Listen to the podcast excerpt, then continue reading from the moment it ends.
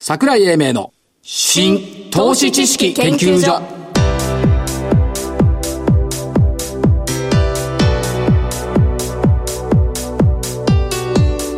この番組は一般社団法人日本 IFA 協会の協力でお送りしますごきげんよう所長の桜井英明ですそしてコメンテーター日本 IFA 協会理事長正木昭夫さんですはい、日本 IFA 協会の正木です。よろしくお願いします。なんとか今日はプラスになりましたなりましたね S q 値も抜けてきた、はいというところこれ、で当日の一心つっちゃいけないんだよいねや。これが140円ぐらいで飛びの一心って 言えないと思いますけども、ただまあもたもたしてることは確かですし昨日は2012年12月12日以来のらしいですね。薄秋うさきね。 2012年12月12日ってあれですよ今のアベノミクスがスタートする直前のところですよだから戻っちゃった出来高だけはとあまあね。いうところだったただ、中身見ると、はい今日桜井さんもなんか言ってましたけど、朝方から、え、新安値がどうのこうのなんておっしゃってたじゃないですか。これ私言ってないですよいやいや、あなたのコメントに出ていこたれは、ね新聞の某活字新が聞が書いてたという。見出しがね、年初来安値が19銘柄ときたもんだそう。で10月11日以来約1か月半ぶりの多さというふうに そう。書いてあったんですのよ、えー、って思ったんですよ、僕ね。いやだからね年初来安値が19銘柄になったことはそんなに大変なことですかっていうことじゃなくて、はい反対側の方を見るべきじゃないのと。いやちなみにでも言う,、言う気持ちもわかるわかる1年前の12月25日は、ええブラッククリスマスではいはい。新安値が1601だったのよわかりますそれねうんで1601だったから19まで減ったっちゅうなら分かるのよ、はいじゃあ19が多いっつうんだからさうん多くはないよ、ね、しかしですよ、うん東証一部の上場銘柄って2160あそるうそうですそのうち19銘柄が新安値ってことは1%以下ですですねそれでも大変だ、でうん逆に言うと新高値が63核ネタがなかったんでしょわかんないこれ昨日までね、ううんで月曜まで13日連続で100銘柄以上あったっていうことは誰もコメントしてなかったんでですよね新安値の住居は大変だっていうそういうなんつうのかな心象膨大な姿勢を私も学ぼうか と、あそういうことはい、あ思って、えーはい四文字熟語は頭をかすめました、あはいっていうところなんていう四文字熟語ですか心象膨大新消防大、はいおほだあらゆることがねマーケットを通すとね心象膨大になるうのなるだから例えばねトランプ大統領はいこれ心象とは言わないけ言どわないねでもかなりなんつうのおバイアスがかかって評価されてませんかかかなりかかってますよっていう気がするでしょ、だからその辺を考えると心象膨大っていうのはやっぱり必要だな覚えておかないとなるほどっていうことですねでも今年も最後になりますけどもそうですね来年はね、うん、い寝年でしょそう寝は繁栄なんだよね、んですよね子だくさんうん、ところがねやっぱ一歩進んでいった方がいいなと思って寝が繁栄で1位なんだけど最下位が牛なのよはいということは過去を振り返れば犬とイノシシで仕込んでおいて寝で一旦売却なるほど利食いでイノイノシシで再度仕込んで辰巳で売るそうするとねあと1234年楽しめるんだよ比株較式的ロングタームの考え方してるじゃないですかいつも1週間でどうのこうの言ってんのにいやこれはこれあこれはこれそうあこれはこれよこれはこれね何言ってる了解市です場関係者の変わり身なんてすごいよあそういうことですか10月頃に株は下がるとか言ってた人がさ、はいここは買わなきゃいかんとかあの時買っとけば損は少なかったわけわかんないよねということですね、んえだからあと問題は、えーっと年足要線基準えうん1万9655円かこれは大丈夫でしょなわずかここだけだよね2万円割れてたのがそうこれねちょっと試しに考えてみたらね今年2万円割れるって言った人8割ぐらいだと思う、まあ、確かに割れてんだけどさ、で上大体2万4000円ぐらいだっはいたで上はみんな当たってるけど下外れてるんだよはい私の場合は上2万7000円とか したから完全に外れてるんだよねそう来年はもっと高いんでしょ来年すごいよ3万800円だ3800円えもう業界最高水準を目指したちょっと待ってくださいえ先週まで2万8000円台っつってたそれが上常識論来年は自由自由人の世代あの時代だからおーね、最高位を目指したら3万800円だって3万円にしたら武者さんが絶対3万円で来ると思ったから、うん3万800円800円上乗せてみたその800円の根拠は258の8それね、はいはいはいわかりましたえーっとそれでは、えーっと先週の銘柄はいえーっとやっぱこれやな人柄っつうのはにじみ出るよねどういうことですか正木さん増産銘柄レノバ95191230円から1187円×いいとこまであったんですけど、ね、年末に×だもんないいですよ。私、はい日々の2469、2430円から2520円、丸。ちょい丸。いやだいぶ丸だよ、これ。ちょい丸でしょ。じゃあ、じゃあ丸いくよ。アイリッチ。おい。 3917。1344円から1462円。これだ、デカ丸。ね。ところがね、残念だったのが、急騰していた楽運。はい3031。はい846円から823円。が×なの。おうおうおうだから2勝1敗。はい。えー勝率ゼロの増産に比べると、勝率アリさんの勝ち50%のアリさんということで、人柄がにじみ出るでしょ。まあ、人柄っていうんですかね、これを。まあ、いいですよ。違う。違うで、えーっと、来週の銘柄と思ったんですが、ええ突然ではございますが、この番組は今日が最終回そうです。ということですから、はい銘柄出して皆さんにね、ええ検証しないっていうのが失礼かと思っ て、おっしゃる通りですねこ。こは検証しない、はいあの、できないんで、ええ。銘柄なし。なし。ご自分で皆さんお考えください。そういうことなんか言いたいのある ないです、別に。なんかあったらいいありませんよ。遺言かなんかで言い残してる遺。言どうえ遺言、遺言はいいですよ、まだ。まだいらないまだもうちょっと生きるつもりですもん。それじゃあ遺言信託かなんかにしとけそうそうそうそう。いやどうですかどもう足掛け10年ぐらいおやりになってきましたけど。そう、桜井さん10年でしょ。一緒じゃない最一初か緒まあ、最初でもないんですけど。ら。どうですか ?7 年ぐらい。い自分の声が出るっていうの。やー、これはこれでもって、あの、楽しみではありますね。ありましたでしょあのね、いやありますってあの現在進行形頭でをね、はい活性化させてくれるんですよ。ほ人に聞いていただくということになると、あまりにも、その、勉強しなくちゃいけないだろうなうと。ああ、これまでじゃあ10年間すべて勉強してきた成果だったわけですね。そうですね。あの、罰が多い割にはね、言いたいんでしょうん。いいんです。成果だったんですね。そしてこの番組は正木さんの脳の活性化のために存在した。 そうは思わなかったな。 それ、リスナーさんに失礼じゃねいや、でもね、やっぱりあれですよ、最初、こう、始めた時に、はいやっぱその、企業の成長、市場の成長っていうのは、やっぱり、その、個人の、その、金融資産の形成に役立ててもらいたいなっていう、はい結構大きな望みがありましなんかた。最終回になったら涙ぐんできた涙ぐんでないですよそう大丈夫今日この後ビール飲むのが楽しみそういうことは言ってないけどあそうそうですか。あ、そうですか。ということで、はいえーこの後本日のゲストのご登場です。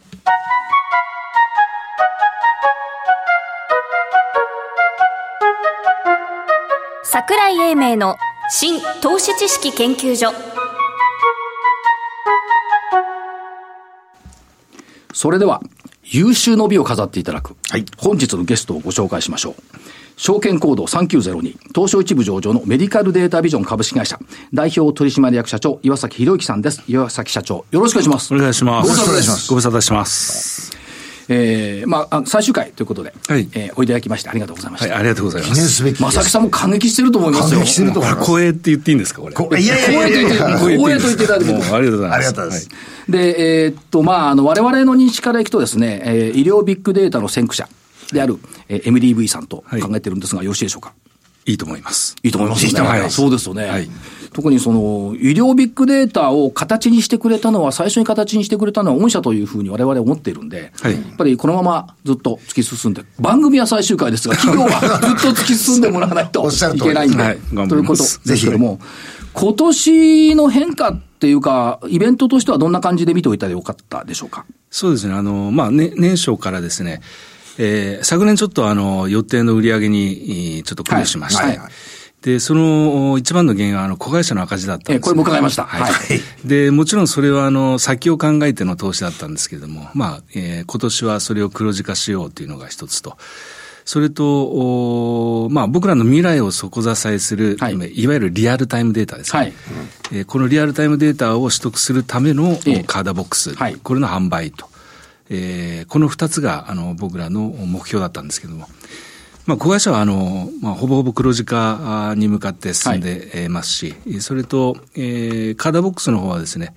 えー実はあの今今日記念すべきいい日なんですよね日、。ここも本当いい日で、と先ほど伺いましたはけど。い、まさにあの今日また新たなはい病院のですね、あの受注ができたとはいいうことで、で、えーっと年内これで5病院の受注を、はいお実現したんですけれども、まあ、その中で、えーリアルタイムデータとしてもうすでに80万データを取得したんですね。はい。ですがこれはまあ大きなあーカードボックスの販売数というよりもデータ取得という意味では強烈に前に進んだ1年だったなとなる思ほいどます。はいまあ、あの、もともとカーダボックスの受注、新規受注22っていう目標を掲げておられましたけども、それも進んできている。進んでます。といデうーことタですね取得という意味では大きく進みました。それと社長、今お話にありました、80万データ。はい。この意味するところはどう考えたらいいでしょそうですね。あの、DPC データはあ2900万。あそう2900万はい。 2900えーまあ、4人に1人にもうななりつつあると。 4人に1人ですか、もそうう。ですね。っていうところに成長してきてますけれども、このデータはこのデータで、まあ、いろんな分析ができるんですけれども、はいえもう一つ大事なのは、そのリアルタイムデータ、はい患者が病院に行ったらすぐそのデータを僕らが使って、ええー命に関わるようなところのサービスであったりとか、はいえーその2900万データではできないサービスがいろいろあるんですけど、はいまあ、そこに、いまあ、一部対応できるような数はもうすでに集まったとはいいうところですね。う。今の DPC データ2900万人超って4人に1人と今おっしゃいましたはいそう。社長と、この前聞いたちょ時っと待ってください社長と最初お会いした時7人に1人だったんですよ、確か。そのぐらいですよね。でついこの間5人に1人っていうのを伺そうう。え、もう5人だったんですかって言ったらもう4人になった。はい。すごい早いですな、これ。すごい早いですあね。のデータ取得している病院数、いわゆる、えー、とデータ活用のです、ねはい同意をいただいている病院数もやっぱりあのどんどん増えていってますしあ、ええそれとひ月日によって新たな患者がそこに行きますから、もうどんどん増えていくんですよね。はい、はい。これ、先ほどの80万というのは病院との包括データ利用契約ということそうで、ですリアルデータですね。リアルデータです。この80万ってもやっぱ大きくないですか大きいですね。はいあの まあ、いいくつかの角度があるんですけども、はいまあ、それを、まあ、同意してもらうための病院のメリットっていうのは、はい。えー例えば今、働き方改革とか、安全性の担保とか、ええあとは増刊をしないといけないって、こういう、まあ、直近のですね、えー課題を持ってるんですけれども、このリアルタイムデータっていうのを僕らがデータベースで使えるようになると、えー例えば明日来る患者のですね、外来の、はいいえーいわゆる近畿な部分だとか、そういったものをボタン1個でバーッと出しちゃうんですよ。なるほど。で今の病院はそれを、えードクターについているサポーターの方が1日2時間も3時間もかけて、はい翌日分をそれを洗い出すんですね、ひっくり返しとっくり返しやって。はい、これ一気になくなっちゃったりとか、はもうメリットがもう明確にあるんですよねこれはあのリアルタイムデータをデータベース化するっていうところのすごいメリットですね、それともう一つはそういうデータを僕ら活用できると例えば2900万ある治験のデータっていうのはというのは、えー被験者をを見つけるのにですね、えー、2ヶ月ぐらい前のデータが最後なんですよ。あ直近のデータはないんですね。そうはい。でも、リアルタイムデータですから、デスカウトはそのそのものだから、はいもう確実にそこにいて、そして、えー条件を与えれば、えーそれが、えープロトコルに合ってる人っていうのが、ほぼ分かっちゃうんですよね。だからもうかなり前に進めるんです。ということは、いわゆるその治験の場合は、まあ、MR さんとかが病院行って、はい患者さんいませんかっては、いコンコンってやってたわけですよね。そうですね。で、それがちょっと進んで、まあ、データで探そうかっつったら2ヶ月前のデータしかない。行ってみたらもう退院してたとか、そうですね。まあ、お亡くなりになってるケースもあるはいかもしれませんけど、はい今、リアルであれば、はい行けばすぐその患者さん、まあ、普通いますよね。まあ、前日までが分かってますから。全然そうなかった。今日退院している以外はいるわけですよ。そうですね。 そういうことです。ということは、はい治験のコストも安くなるし、はい治験のスピードも速くなる。はい。っていうことは、はいこれはあの我々だけではなくて、はい日本の国民にとっていいことですよね。そうですね。あの、実際それを、まあ、具体的に前に進めているっていうのが、まあ、僕らの MDV トライアルという子会社なんですけれども、はいはいもうここ自体ももうすでに今期、あの、黒字に変わりましたし、繰り上げで、ああ、黒字ですよね。はいはい。ですから、えーっと、少しずつで、まあ、今までの小習慣がどうしても日本って残りますから、はい一気にドンとはならないんですけど、ええでも確実に右肩上がりで、どこかでブレイクする、すると思います。となってくると、まあ、子会社のところでいくと、まあ、トライアルが黒字化してきたっていうことの、もう一つ、ドクターブック。はい。こちらの展開はいかがですかここはですね、今、もともとドクターブックは KOL と言われる、あの、まあ、有名な先生たちをこう束ねて、はいで、その人たちが、まあ、手術であったり、診察している内容とかを動画で撮ったり、説明を受けたりって、こういったコンテンツをあの大量に集めてたんですね。はいで、これをあの活用して、えークリニカルクラウドっていう、うまずサービスを一つ作ったんですけど、はいここにバイメディパルということで、卸の一番最大手の会社がですね、まあ、一緒にこのサービスを展開していくというところで今動き出しました。で、スタートして、まあ、半年、せいぜい半年ぐらいですけれども、えーもう会員が2万数千にまで増えてるんですね。はいもう右肩上がりですごい勢いで会員増になってます。でこれあの、オレスさんからすればですね、まあ、クリニックのドクターに、えーいわゆる病院の情報とかそういったものを届けたりとかですね、はいえー KOL の情報を届けて医療の質を高めると。でそこにこうそういったお薬をこう運ぶ運ぶとかですね、まあ、メリットがあると思いますし、まあ、僕らはそのサービスでコンテンツはドクターブックが強力に作れる能力を持ってますんで、まあ、ここのサービスとともに、えーサービスの中で、えーいろんな情報をまた集めて次のおデータ、えーサービスにまた活用できるとこういったところで、まあ、両者にメリットがあるというところで進んでいってます。このドクターブックは、まあ、医師ネットワーク事業はいっていうところですけど、はい歯医者さんの15%はすでにネットワーク化された。そうです、歯科医の。はい。もともとは、えー歯科医専門でやっていた会社なんですね。まあ、そこに、あの、我々投資させてもらって、まあ、以下に展開する。っていうのを名目にですね、はい動いていって今般具体的なサービスができてそれを 実現して拡大するためのパートナーも一緒に動き始めた、はいでかなりあの長期的にですね、えーここはあの伸びていく会社だと思います、で、えー加えて臨床医のアカウントも順調に取得が進んでいると進んでますいうことですね。やっぱり人がたくさんいるとすごいですねあーなるほど。共同運営サイトで。もう、あっという間に会員が増えていきます。はいすごい能力ですね、メディセオさんの。マンパワマンパワーですねー。面。白いですね。で医療データの会社さんがマンパワーと言われ るそうです。 で、あの、ドクターブックも、いわゆるウェブ系の会社なんですけど、はいでも、やっぱりマンパワーには。マンパワーです。今、マンパワープラス、はいえーいわゆるシステムですね。これが最最先端じゃないですかね。はい。ということはあれですね、ちょっとちょっとまとめてみますと、カーダボックスは、まあちょっと進捗は遅れてますけども、はいでも着実に増えてきている。そうですね。もう、まあ、あの、単月ではもう黒字になってますはんいで。はい。それから、えっ、と、お子会社の黒字という一つの命題に対しては、もう先は見えてきている。はいでも見えてきてるってことですね。はい。だから、冒頭の基礎の課題は、徐々にクリアに向かいつつあるそうですね。はいと。だって社長顔色いいもん、ね。いやいやいや。ね、重要なのよ、社長の顔色 って。大、ね、すごい大切なんですよあそうですかええ大切、大切です、すごく。これはもう一つは、そのカーダボックスの営業進捗っていうことでいくと、やっぱり継続して病院個別と地域単位で営業を継続していくということでいいんでしょうか。そうですね。あの、地域の方も、はいもう結構な数が引き合いで、もう具体的な打ち合わせとかをですね、まあ、自治体単位で始めていたりとか、ここもおある程度のスパン見てもらえれば、えーきちっと成果が出てくると思います。ただまあ、社長のところは、あの、非常に有名な病院が多いじゃないですか。はい取り組んでるところが。はいで、しかも地方にこう、きちっと、キーになってるところの病院。はいこの辺のところやると、結構だけど、これ、時間はかかりますね。えっ、と、地域で全部っていう意味では、ええまあ少しかかるかもしれないですね。かもしれないですね。うん。病院って結構大変だと思うんですよ。それは大変ですよ。でしょ当たり前じゃないですか。それを今開拓して広めているところってことそうですよねはい。だからその将来像っていうことで見ていくと、例えばそのカードボックスそのものでいくと、やっぱりリアルタイムデータの利活用っていう部分もメリットですし、何よりかにより、その何、待ち時間解消、そう。 患者さんの。患者なんですね。でしょ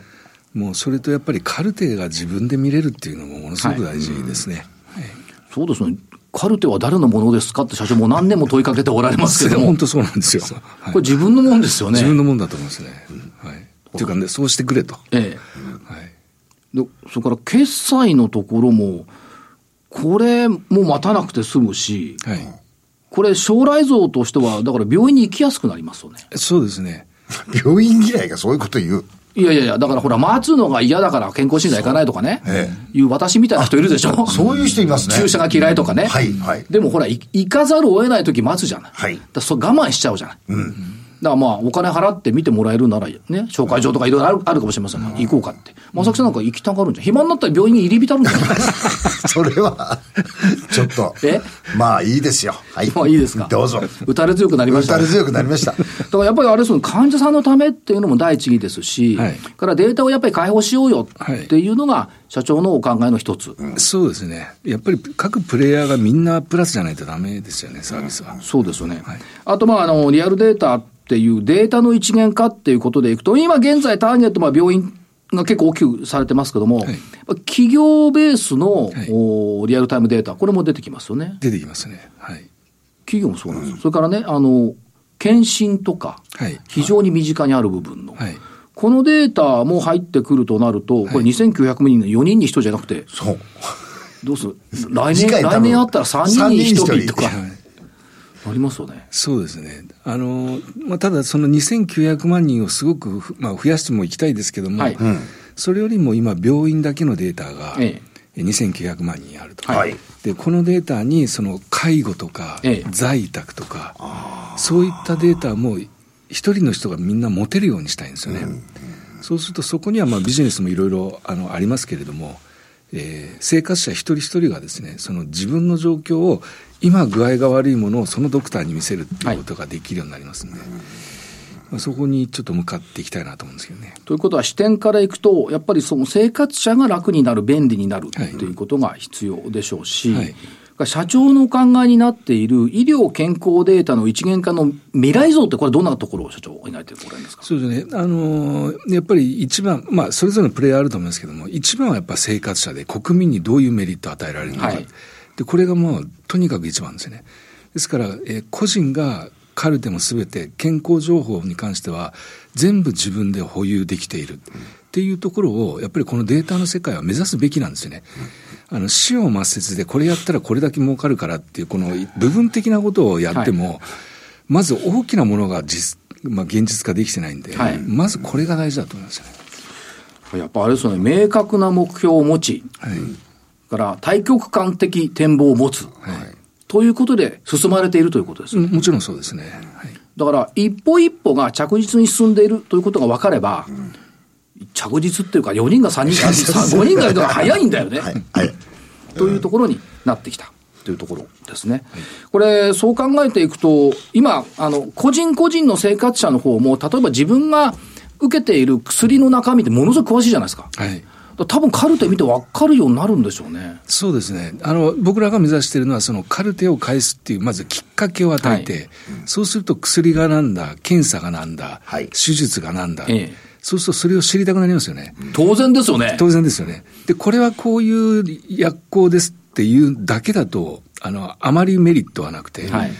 これがどういうふうに処方されてて、結果どうなってるのかっていうのを実は知りたいんですよね、はいでそうするとデータがないと、それは表示できないですよね。はいだからそこまでをエビデンスのサイトとして、そのカルテを中心にしていっぱいこう作っていきたいんですよ、ねこれの準備を今やってるところですよね。ということで、そのエビデンスができると、製薬メーカーさんも、はいあ、そうか、ここにこういうやっぱり見えない副作用あったりするんだ、みたいなのに気がつくってことですね。もうそれもたくさんあると思いますね、はいと変わりますよ。まさきさん、時間できたらさ、ほら、薬もらった時に見てみたらいいのいや自分で研究したらどうやっぱ一番知りたいのはね、はい今社長がおっしゃったように、じゃあなんでこれが必要だったのと、今俺はどうなってんのと、はいで、これからどうしたらいいんだいっていう、ここの部分のところが、言葉でしか分かんなかったじゃないですか。それで今、あの、このデータベースにあると、すごくこう説得力っていうか、えそうですよねじ自分自身が納得できますよね。はい、はい、そうだと思います。だから今、社長おっしゃったあれですよね、介護だとか、在宅医療だとか、これってまさしくその、ヒストリカのデータがあったら、よりいいわけですよね。そうですね。これってあるんですか今。と全部統合されたものはないです。そうですよね。いだから、まあ、我々無理ですけど、子供の頃からのね、はい。いろんな履歴があれば、はい、はい。はい。正木さんの年になったって分かるわけですよね。ですよね。過去に何をやったかっていうね。そうそうそう。ええ。で、どんな治療をされたかってそう。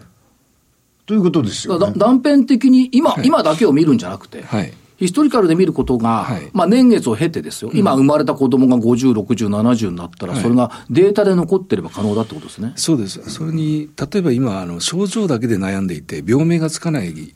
人って、多分周りにたくさんいますよね。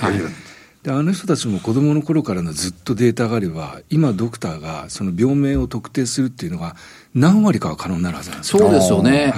はい。だからアレルギーなのかなとかね。そう。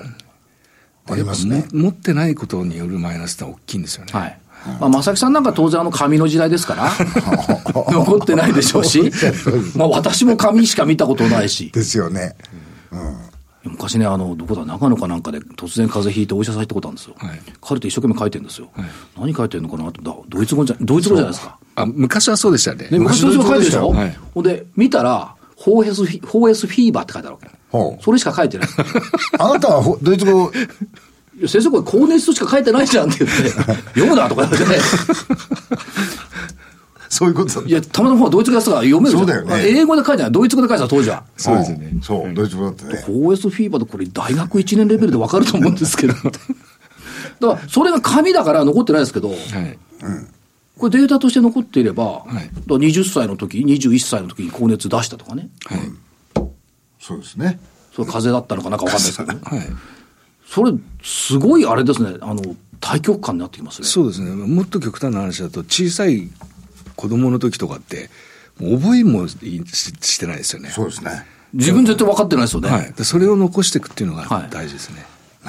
そういうことなんだ。社長、これからも世のため、人のため、頑張ります。頑張っていただきたいと思います。最後に一言頂戴できますか。はい。あの、カードボックスで、えー少しあの、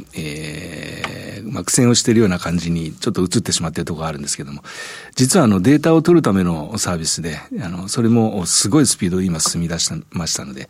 まあ、そのデータをもとにですね、また新たな展開をやっていきたいなと思いますが、まず直近ではカルテを返すというところで、えーそれをあの、日本の文化にできるようにですね、頑張っていきたいと思います。はい応援してます。ありがとうございます。えー本日のゲスト、証券コード3902、東証一部上場、メディカルデータビジョン株式会社、代表投資マネーク社長、岩崎博之さんでした。ありがとうございました。ありがとうございましありがとうございましたた。資産運用の目標設定は人それぞれにより異なります。個々の目標達成のために独立、中立な立場から専門性を生かしたアドバイスをするのが金融商品仲介業 IFA です。一般社団法人日本 IFA 協会は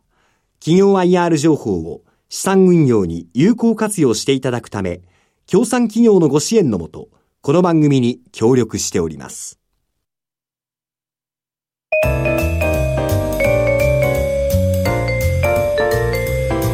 桜井英明の新投資知識研究所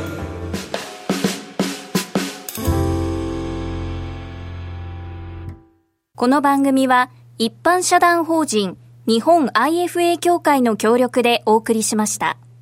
なお、この番組は投資、その他の行動を勧誘するものではありません。投資にかかる最終決定はご自身の判断で行っていただきますようお願いいたします。そろそろ時間も迫ってまいりましたが、最終回になっても告知をしようというこの根性そうです私は根性根性ね、はい2月8日場所東京証券会館9階、はいえー企業 IR と新春講演会ということで、IFA 協会で予定されているということで IFA 協会のホームページそうですからお申し込みいただければと思います、私の男前カレンダー2020年版得意日付きも発売になりましたよくだけど男前カレンダーに顔出せるよね私が出してるんじゃない後輩が作ってるあそう私が作ったわけじゃないえーまたあのゴールドカードがついてますのでアガルンジャーのサイトからあーアイロゴスのサイトからお申し込みいただければと思います、いえーいよいよ最後になりましたけど正木さんどうですか10年間ぶりのあ10年間のご感想を涙ぐまずにこ答えていただけいれやば非常にあの充実したじあの時間でありがたかったですただまあ桜井さんとの番組を終わらせたくないんでまたい腹の中でいろいろ考えております本当それでは永遠にご機嫌ようと言おうと思ってたので言ってもらって結構ですよあそうええ私はしつこいですでからこうあれよあのここにはそれではいつかどこかでご機嫌ようとかいやいやいやいやしつこいんですよしつこいんですかしつこいんですじゃあまだまだ老後に行けないってことですねまだまだまだ現役なんだ現役です正木さんに明るい老後を過ごしてもらおうと思ってたのいやいやいやもうそろそろ休んじゃ明るい老後でいいんじゃない休んじゃダメカなーダボックス使ってさ明るい老後はいやいや病院で過ごそうそう病院で過ごす嫌ですいや外来で嫌です入院しろと嫌だってです外来でや嫌ですっぱ嫌なんだしばらくまだこのままいたいやっぱ段階の世代は強いよねだってこれ歌い強いよね面白いもんこれ楽しいたやってる人楽しい人聞いてる人楽しかったらしょうがないんだよだ聞いてる人に楽しめるようにわかりましたいなもろもろありがとうございましたありがとうございえーましたこの辺りで失礼します所長の桜井英明そして日本 FA 協会の正木明夫でしたそれではごきげんようごきげんよう